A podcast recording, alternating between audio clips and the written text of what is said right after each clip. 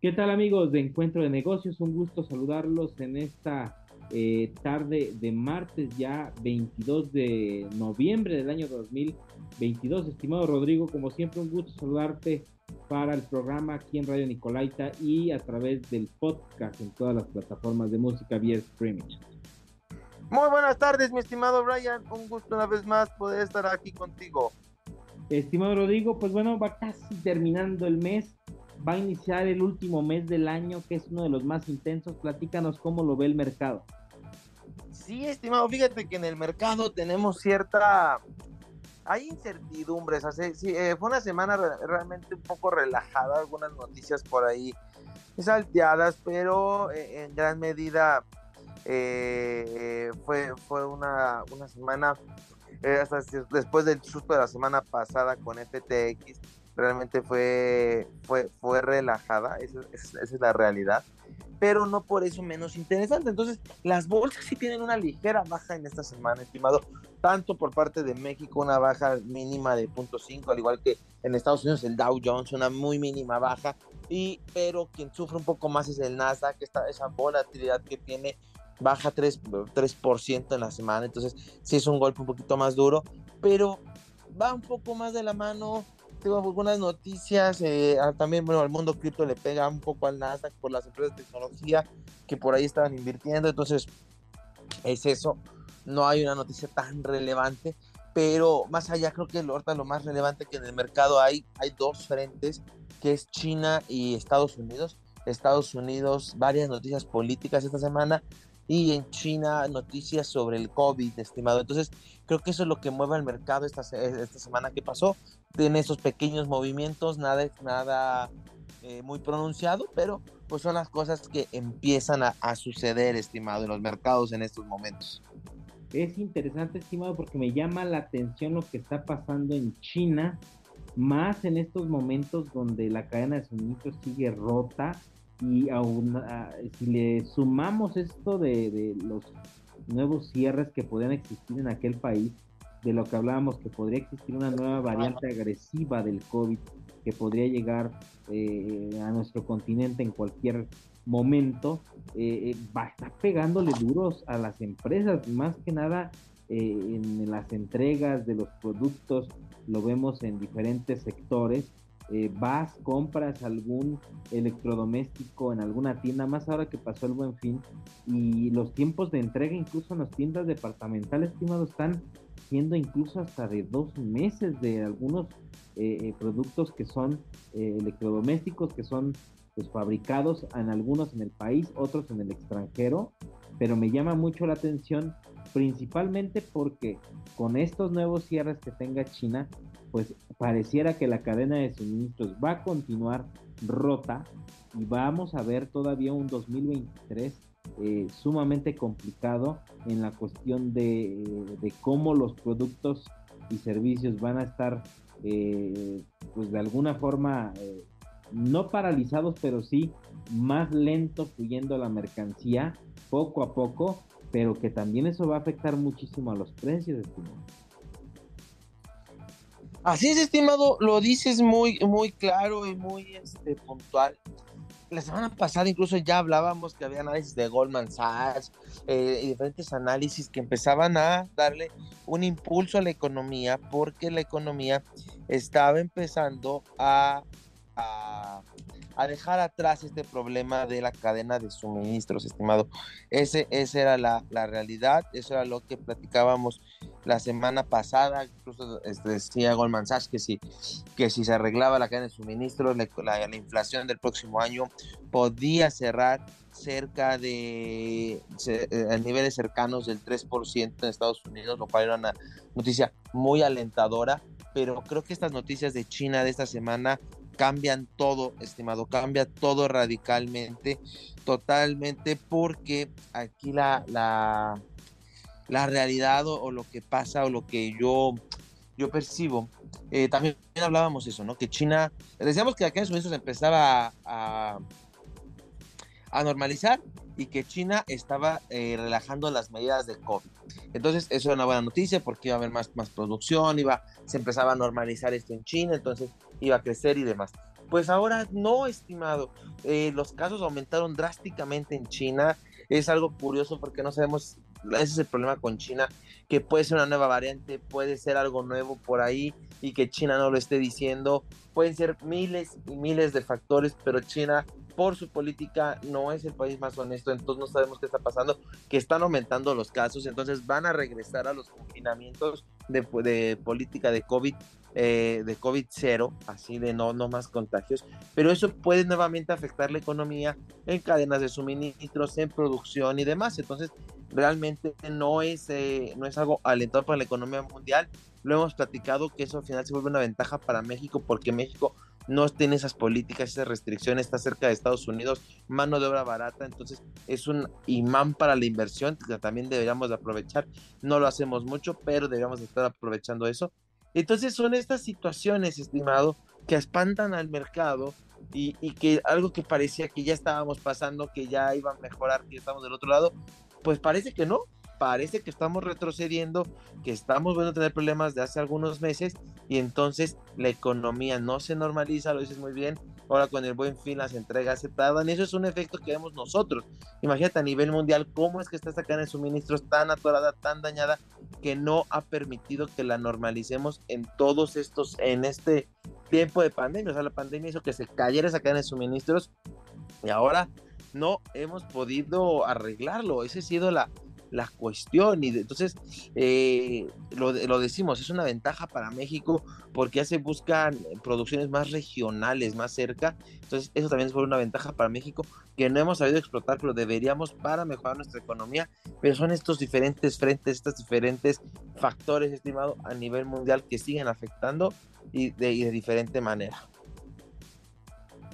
Sí, me parece preocupante, estimado, porque me lleva a recordar al 2019, principios del 2020, el pleno apogeo de lo que fue la pandemia y cómo China, pues vimos que no fue honesta, esa fue la realidad. China no fue honesta con lo que estaba viviendo, con la realidad que estaba pasando su país y eh, no permitió que otros países tomaran medidas eh, a tiempo. ¿Por qué? Porque China vivió en la negación, siempre tratando de buscar eh, manipular la información, porque siempre lo del gobierno chino así ha sido, manipular la información o tratarla de llevarla cuenta gotas, fue porque en las redes sociales verdaderamente hubo esta filtración de información, porque se dio, se dio esa filtración de información y al final de cuentas nos dimos cuenta, valga la redundancia, de que estaba un virus, estaba totalmente fuerte y salido de control en China y hasta que no empezaron a aparecer casos que brotaron de manera sistemática, fue que nos dimos cuenta que había un problema grave de salud pública a nivel mundial y no sabemos si hay una variante verdaderamente peligrosa que implique inclusive otro refuerzo para la, de una vacuna contra el coronavirus pero no lo sabemos, estimado. Entonces este hay un doble problema. El, que China está queriendo eh, ocultar información porque lo va a hacer y está la contraparte, la parte económica en la que no sabemos a ciencia cierta cuánto tiempo vayan a durar sus políticas de COVID-0, cuánto vaya a ser el efecto de eh, en la cadena de suministros que es sumamente eh, está haciendo ya, ya está teniendo efectos a nivel mundial y que hay oportunidades, como lo dijimos aquí, para Latinoamérica, no solo para México, para que toda esa inversión que está en China, que está concentrada allá, que toda la mano de obra y todas las grandes fábricas están allá, puedan venirse a México, que es lo más cercano a los Estados Unidos, o a cualquier otra parte de Latinoamérica porque sería más factible transportar eh, los productos desde algún país de Latinoamérica, llevarlos a Estados Unidos, que, traerlos desde China con los problemas que tiene China, porque China tiene dos frentes, el COVID que puede salirse de control y que puede ser un tema de un virus eh, sumamente eh, fuerte, y en la otra parte, estimado, que tiene el frente de guerra casi, casi eh, que puede estallar en cualquier momento con Taiwán. Eso también es otra realidad.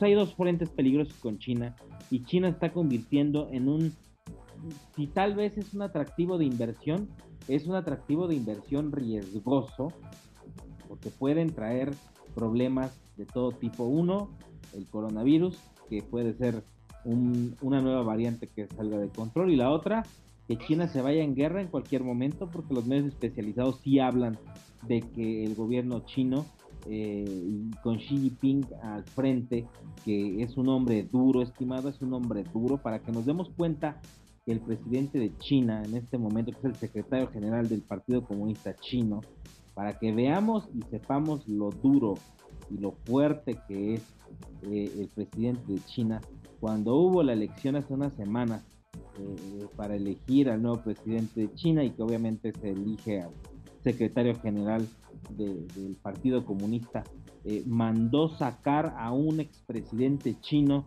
que votó en su contra.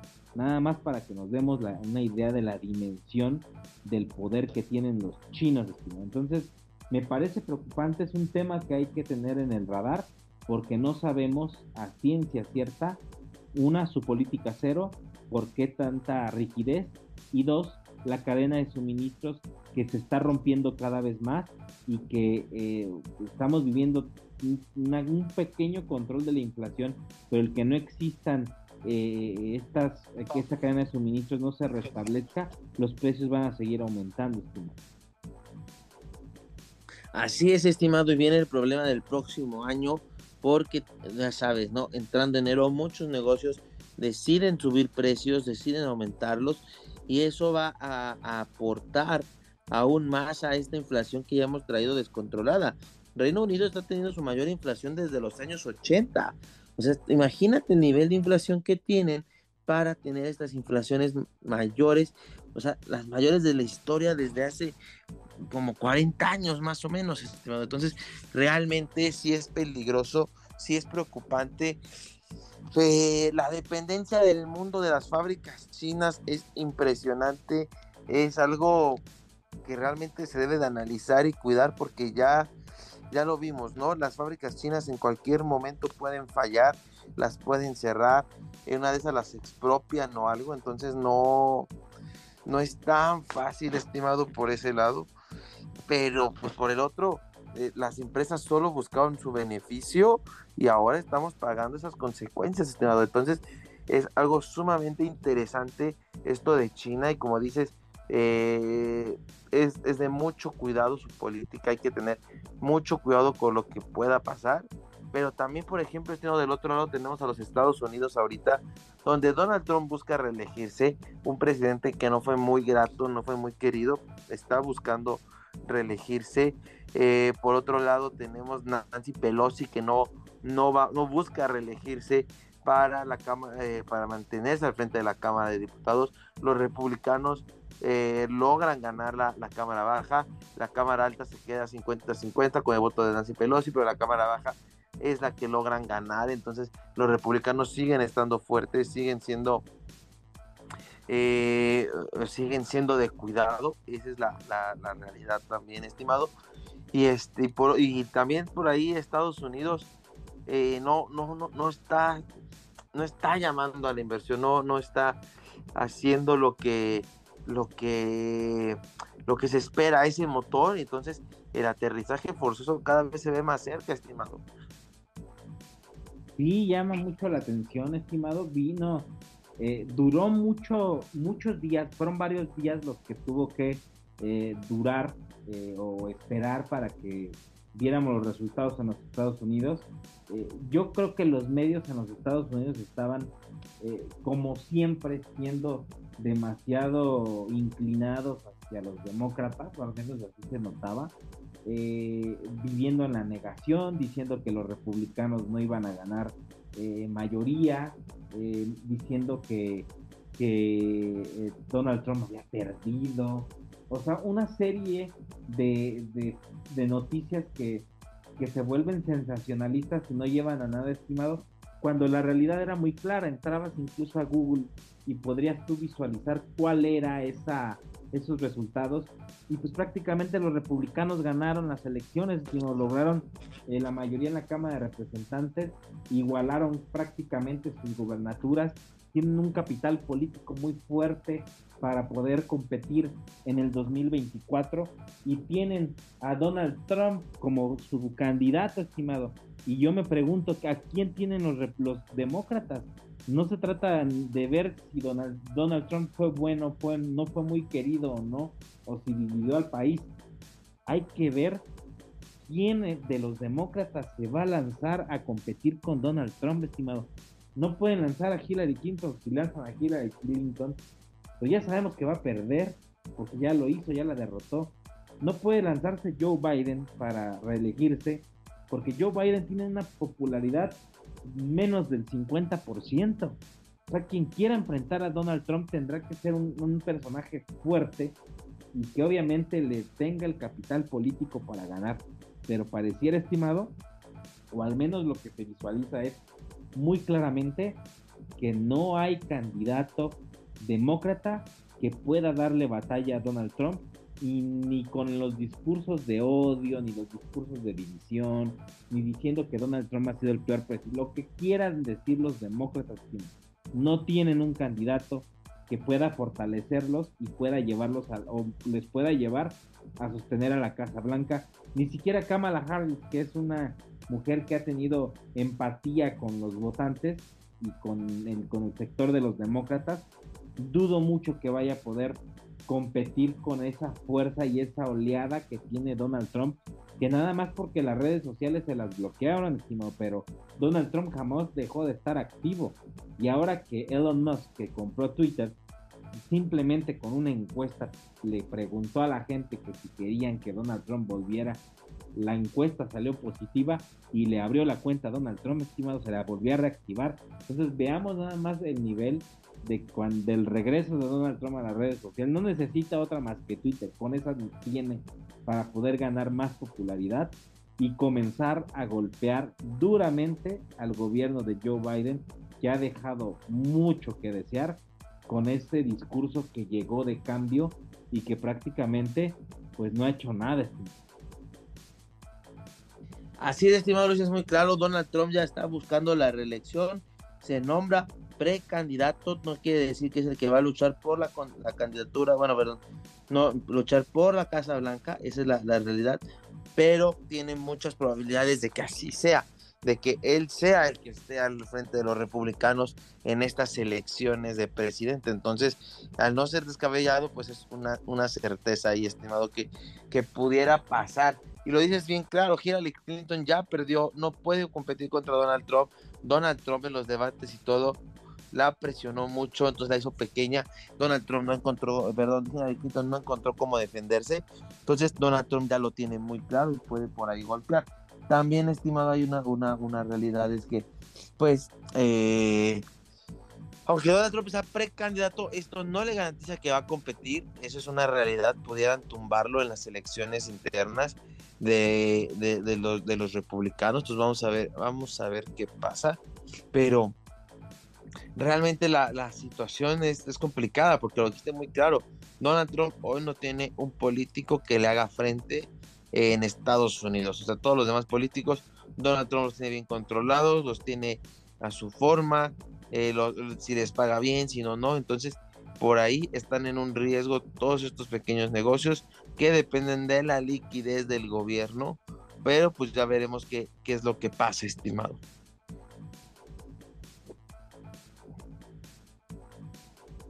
Sí, estimado, yo creo que es un momento eh, eh, crucial, yo creo, para los Estados Unidos y esto también afecta de alguna forma al exterior, a, la geopolítica y a las decisiones que se están tomando a nivel mundial porque Estados Unidos va a dejar, al menos de aquí a que existan elecciones en Estados Unidos, estamos hablando de eh, más de dos años, dos años más bien, va a haber un hueco y un vacío de liderazgo y un una pelea interna en los Estados Unidos entre, eh, entre los candidatos que quieran lanzarse, entre Donald Trump y que va a querer aferrarse a ser el candidato, y que los republicanos lo van a dejar porque les dio capital político con, la, con las elecciones intermedias.